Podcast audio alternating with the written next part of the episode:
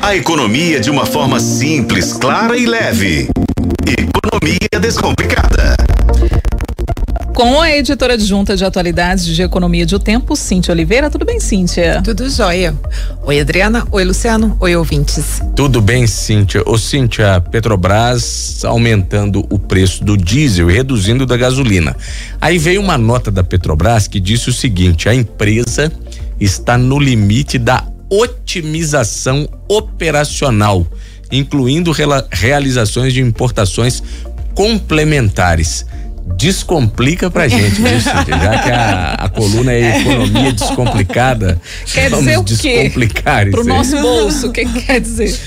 Primeiro, que quando a gente olha assim, um, uma política de aumenta um, diminui do outro, sendo que os dois são derivados de petróleo, todo mundo fala assim, mas que coisa estranha, né? Uhum. Por que, que é diferente? Primeiro a gente tem que entender que os combustíveis têm preços uh, diferentes no mercado internacional. A gasolina é praticada de uma maneira, o diesel de outra, conforme a demanda, conforme a oferta, não é mesmo? É, tanto do Brasil quanto de outros países. E o que, que vinha acontecendo? Ah, a gasolina estava perto do que a gente é, entendia como preço de paridade de importação, lembrem-se da, da, lembra da, da PPI, né? É. E aí a gasolina estava muito próxima, enquanto o diesel estava defasado. Estava 65 centavos mais barato do que o praticado no mercado internacional. É, e, e todas as palavras difíceis de otimização e tal, na verdade foi uma mudança de preço para que fique mais próximo do que é praticado no mercado internacional. Só que ainda um pouquinho mais barato. Por quê? Porque a Petrobras, vamos lembrar, ela deixou o PPI de lado, que é essa extrema preocupação com o preço praticado no mercado internacional. Ela se preocupa sim, só que não com tanta força quanto antes. Só que ela agora ela se propõe a ser mais competitiva. Ela, ela quer oferecer preços melhores do que a concorrência. Desde maio, né? Quando foi apresentada essa nova política de preços. Então, por isso, a gasolina cai 4%, fica 12 centavos mais barata.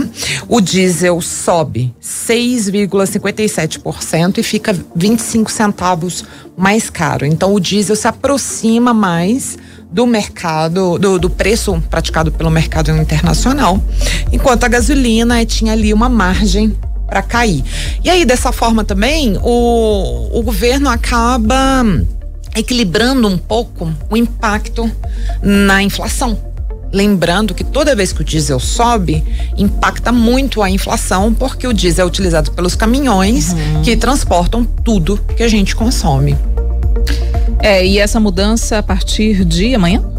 Isso, é, a, a mudança acontece nas refinarias a partir de amanhã, o que não quer dizer que a gente já vai sentir isso no bolso. O diesel vai subir rápido, a gasolina a gente não sabe se vai cair tão rapidamente, a gente sabe como é que funciona, né, é. né, gente? Mas na Via Expressa hoje eu já vi valores bem competitivos, assim, já bem bacaninhas da gasolina. Já tinha posto vendendo a gasolina a 5 e 14 que já é um preço bem melhor do que vinha sendo praticado. É, mas aí o etanol ainda está melhor. Né? Ah, o etanol é. ainda é melhor. Eu acredito que mesmo que ah, caia 12 centavos em todos os postos, ainda assim o etanol vai se mostrar vantajoso pra, para a maioria dos veículos.